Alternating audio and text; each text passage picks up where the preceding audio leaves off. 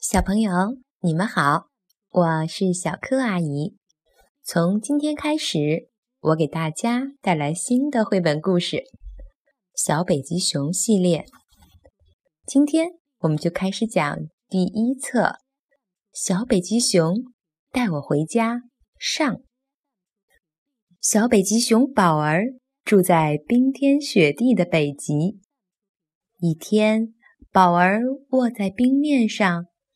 眼睛直盯着海面，太没劲了。宝儿咕哝道：“他的肚子也咕噜咕噜的叫了起来。”我好饿。宝儿决定去北极考察站后面的垃圾堆看看，在那儿总是能找到好吃的。他想，再说看海鸥在垃圾堆上飞来飞去的。总比没完没了的盯着海浪，看它们涨涨落落的有意思多了。宝儿找到两只鸡腿，还有一些看起来挺美味的剩饭菜，于是他把它们叼起来，带到了铁轨这边。在这儿，他可以安安静静的享用他的大餐了。他把那些食物摊开。然后就开始狼吞虎咽起来。但是，当他正要吃那两只鸡腿的时候，咦，鸡腿哪里去了？宝儿从车厢的门缝朝里望，一只浑身长满条条的奇怪动物正盯着他看。一块鸡肉从他嘴里掉了出来，宝儿被吓得呆住了。那个全身都是条条的动物哭了起来。“你是谁呀？”宝儿问他。“我我是小老虎萨莎，我好饿。”“你好，我叫宝儿。”小北极熊说，“多吃点吧。你在这儿干什么呢？”那个萨莎嘴里填满了食物，开始讲他的故事。我爸爸总是给我讲在铁路尽头大海的事情。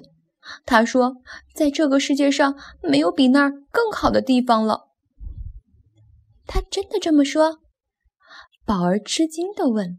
“是啊，我一直想看看大海究竟是什么样子。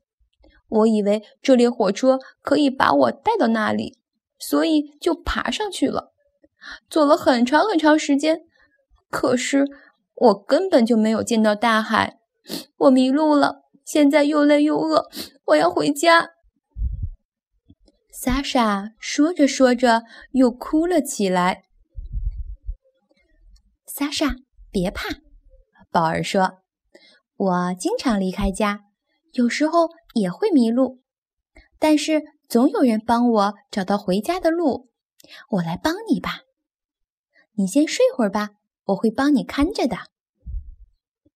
可是没多会儿，莎莎和宝儿就都睡着了。突然，火车门“砰”的一声打开了，宝儿和莎莎醒了过来。他们躲在一些木箱子后面，更多的木箱子被装上了车。我们可能会走运呢。小北极熊宝儿说：“虽然他也有点害怕，可听起来很勇敢。没准儿你已经在回家的路上了。”他们爬上木箱，朝外望去。“我们现在在哪儿啊？”萨莎焦急地问道。“我们……嗯，我也不知道。”宝儿说。他们俩半天都没再说一句话。慢慢的，火车外面的风景变了。看那儿，宝儿！莎莎突然叫了起来：“外面有树，看起来很像我的家。我们赶快下车吧。”我们得跳车啦！宝儿说。等到火车速度慢下来，宝儿爬到了窗外。莎莎看起来没那么激动了。我们为什么不等车停下来再下去？他说：“加油，莎莎！”宝儿大声地说：“你做得到的。”他们从火车上跌了下来，沿着又厚又软的雪坡。莎莎深深地吸了一口气。没错，这就是我的家。她高兴地叫了起来。我们现在往哪儿走？宝儿问。萨莎摇摇头说：“我也不知道。”一只巨大的雪白的猫头鹰突然从树上飞下来，落到了他们面前。“你们在找什么呢？”他问他们。